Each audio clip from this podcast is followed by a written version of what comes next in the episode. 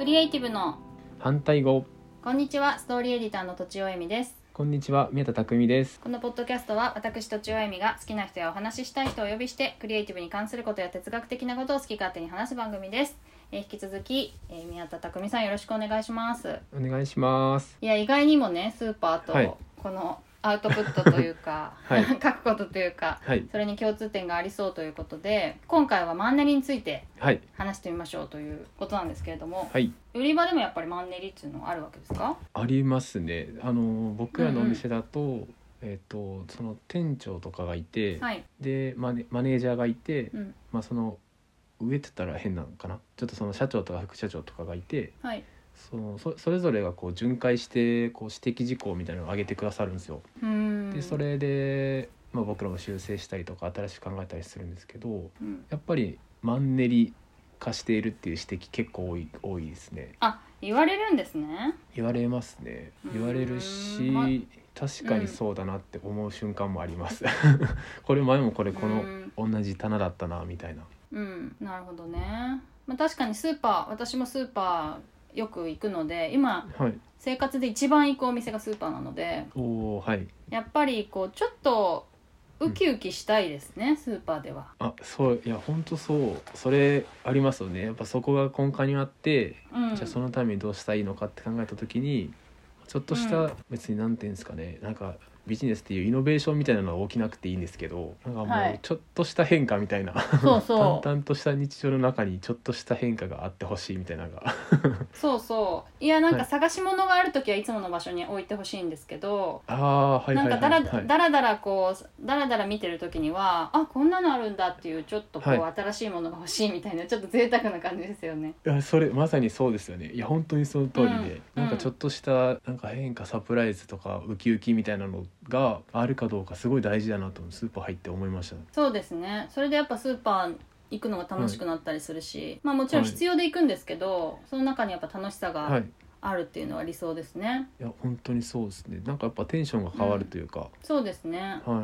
ん、で指摘されたらなんかどうやって直すとかどうやって工夫するんですか僕らそのね指摘された特にマンネリ問題って結構僕らが手つけられるとこもあればそのうん本部の戦略考えてる部門が考えあー考え直すみたいなのも多いんですけどそうですよね、マンネリってな言われる時ってうん結局売り場の僕らも何も考えてないから そうなっちゃうことって多くて、はいでなんか例えばどんな商品を仕入れるかとかってなるともう本当に完全に本部案件になっちゃうんですけど。あでも例えば棚のバランスウェイトっていうんですかね例えば洋うん館洋館がドーンって積んであったのに今週もずっと洋館ドーンって積んだままとかーうんうんうなんんかそういう棚とかレイアウトの変えられる部分の変化っていうのは多分僕らの方に責任があってうんうんその辺はいろいろ考えさせられる瞬間ですねマンネリしてるって言われたらあうん確かにみたいななるほどなんかも物をかガラッと変えることはできないけど、そのは割合とかい、は配い、置は変えられるってことですか、そうですね僕らのとこだったら変えられるしうん、あとはそのどれを目立たせるかみたいなのとかもありますよねうんうんはい、まあこれマンネリそうですね問題に限らなくなっちゃうんですけどうんうんなんだろうな売り出したい商品何なのか分かんない売り場みたいなのが多分結構なんていうんですか何も考えなかったら生まれちゃうというか、うんうんあ今日の主役これなんだなみたいなのが分かりやすい売り場ってすごい大事だなと思いますね。はいはいはい、はい主役ねなんかあの特売なんか週末とかってチラシ入るじゃないですかスーパーって。はいでなんか特売商品があると主役ってすごい分かりやすくなって、はいあ今日は春キャベツ主役なんだな みたいないかにもし、ん春キャベツ売り出してるなみたいな空気が出るんですけど、うんうんなんかそうじゃない瞬間ってあるじゃないですかこう日々,、はい日々のこう日常とかはい別に特売がない日だったりあるいはその特売とかがないようなコーナーとかってあったりすると思うんですけどはいそういうところでなんかちょっとずつ主役が変わっていくかどうか主役を変えていけるかどうかみたいなのってあなんか大事だなっていうのは思います。確かにまあメディアとかはい、えっとまあ文章文章っていうとあれですけどやっぱメディアですかねそういうんで考えるって、そのネタ作りとかはい、をどうするのか企画をどうするのかみたいなところでは似たような問題があると思います、あは例えばこははいうメディアってこう年間通してやっていくのでそれではいなぜなぜこの時期にこの企画を出すのかみたいなことが割とひ必要なんですよねの作る側としてもタイミン読グむ側としても、はい、はいはいだから春だからお花見の記事とか冬だからクリスマスの記事とかそういうふうに毎年毎年回ってくんですけど、でも去年やったのもみんな覚えてるから、同じのやったらマンネリになっちゃうよねみたいのはすごいありますね。 そうっすよねやっぱなんかすいませんまたスーパーの話に戻っちゃうんですけど はいはい。あのこれは僕はまだそこに手をつけられるポジションにいないけどすごいハッとさせられたのが、その指摘事項で、そのまあ、バレンタインってあったじゃないですか2月はい。うん。バレンタインの時ってやっぱバレンタイン商戦っていうだけあってドドンとこうチョコレート展開するんですけどうん。でそのなん一応その売り場のポップというか目立つところにはバレンタインコーナーみたいな感じで展開してたんですよ、はいうちの店が。うん。でそこに社長がやってきて、まあ、なんか指摘事項みたいなところではい。なんかバレンタインコーナーがただのチョコレートコーナー化しているみたいな書いてあったのはおー結構あなた確かにみたいなチョコレートコーナーじゃないバレンタインコーナーっていうのはどういうものなんですか宮田さんが考える。言われたと言われたりとか見た時にあーでも確かにバレンタインって何かなって思った時に、やっぱりこう送,、うん送るってなったら例えばメッセージ添えたりするってなったらなんかそういうメッセージ系のものを置いた方がいいのかなとか、うんなんかそういうのは思いましたね。 そうですよね、はいなんか、まあ、そこにも多分企画がいるんだと思うんですけど、うんはいそこに住んでる人って多分去年のバレンタインコーナーも割と覚えてて、そうですよね同じものが並んでると、あ、はいしかもなんかお同じ人に送るじゃないですか多分旦那さんとか、 そうそうですよあね。の会社の同僚とかで、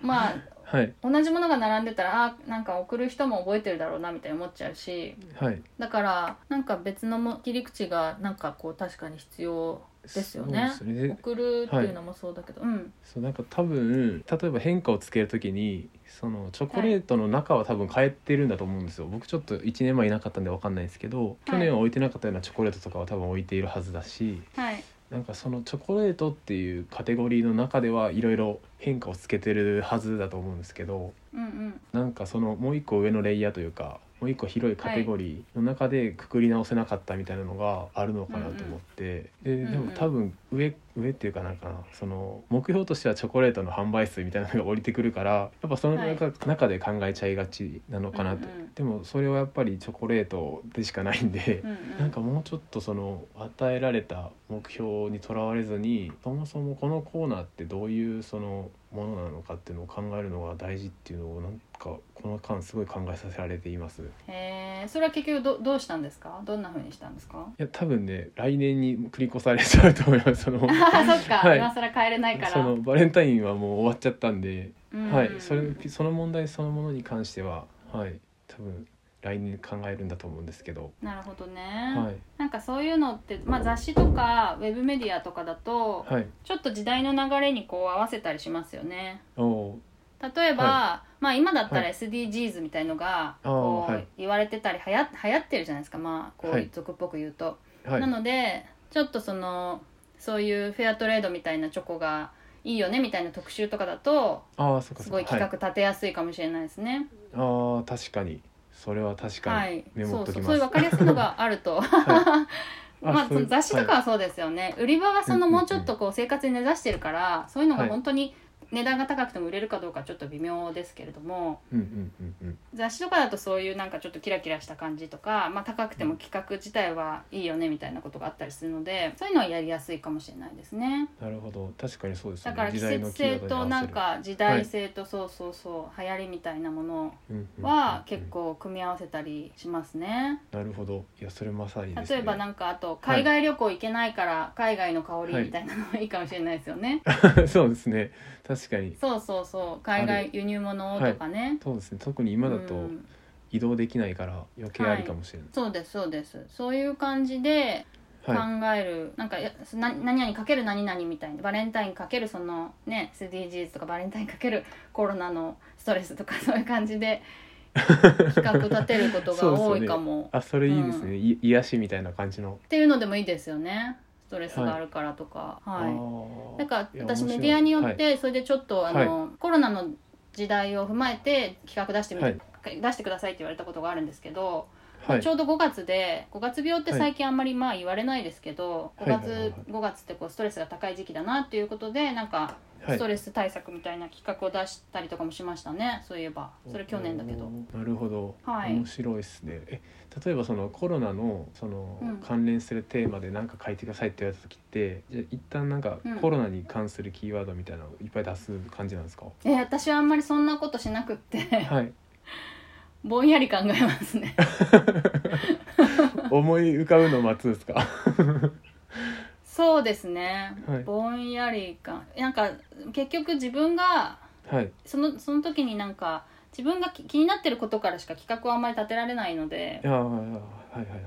その時にわーって調べたりしてもはい。はい。ダメなのでまあキーワードはある程度出したりしますけどなんかはい何十個も出すとかはしないですね、何個かしか思い浮かばなくてはい。その中でこう切り口を考えるっていうのかな、はいどういうしあの角度からいけばいいのかなみたいなことを考えていきますかね。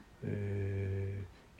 私だったらそのコロナが云々だったら、ー、はい。まあ前に出したのは自宅に子供がいるっていうのが大変だはいみたいなことをよく言われてたじゃないですか最初の頃、あまーあ、そういうとこはろで、私はずっと在宅で子供も不登校だからそういう記事書けるなとかい。はい。そういう感じですねだから自分に寄せますね結局自分の興味関心に寄せないと面白い企画が出ないっていうか、なんか逆に言うとい普段から興味関心を何いろいろ持っとく持っとくのが本当は一番いいんでしょうねそういうことですよね。でそはいの、あとはその例えばコロナをテーマにするんだったらコロナで起きてくるこのいろんな問題の中で自分が一う番その問題を実感できているところに寄せていくみたいな感じなんですかね。あそうですね自分が一番感じてるのもいいしあと私ポッドキャストをよく聞くので、はいなんかねポッドキャストってこうラジオっぽくてこうなんていうのかな全然自分が興味なかった情報が入ってくることがあるんですよね番組によっては。ああそういうことか。はいそれでそうだから自分がそそんなに当事者じゃなくてもあこの間これ聞いたやつは他の人は知らないけど、私はちょっと気になってるやつかもしれないなみたいな感じでそこから掘っていくこともあります。はいはいあなるほど。うん他の人がやってるところで。そうですね他の人となんか被らないっていうかさっき SDGs って言いましたけど SDGs はまあ言っちゃったけど、めっちゃ被るかもしれないじゃないですか、人と、確かに時代としてはよく見ますもそうんね。そうそう、はいそうですよねまあひ広いからそんなにあのピックアップするポイントが被んないかもしれないですけど、はいなんか例えばなんかティラミスが流行ってる時にティラミスの企画出したら被っちゃうのではいはいはいはい。そういうなんか人と違うみたいなところは考えることはありますね、ああほうほうほうほう。うん、でもこれもちょっとスーパーの場合は違うかもしれないですね はい、あれ違うかもしれないですけどでもめちゃめちゃくちゃ今参考になってなんかもう考え始めちゃってる自分がすごいな んいいかですせねはいせ成果の場合はあんまりそのさっき言ったみたいにバレンタインみたいな、そういうイベントチックなものってそんななくってどっちかというと旬もでうすちよょっねと、そうですね旬だったり今だったら、あのバーベキューコーナーどうするかとか。ああいいちょいいいいちょっと前まではそのねあの鍋コーナーだったんですけうど、んそうですね、はい、それこそこの12週間の間にバーベキューコーナーに移行し始めたんですけど、面白いはい、そこをねどうするかとかさなんか楽しそうですね今年ならではのバーベキューコーナーにそうですよねなるといいですねうんそれこはいそ、はい全力で外出られないしねっていうそうそうそうなんかそその辺もちょっといいんじゃないですはいありそううぜひじゃあ今日はこんなところでマンネリ打破っていう感 じはい、ではい以上は終わりにしたいと思いますい以上とちおえみと宮田匠でした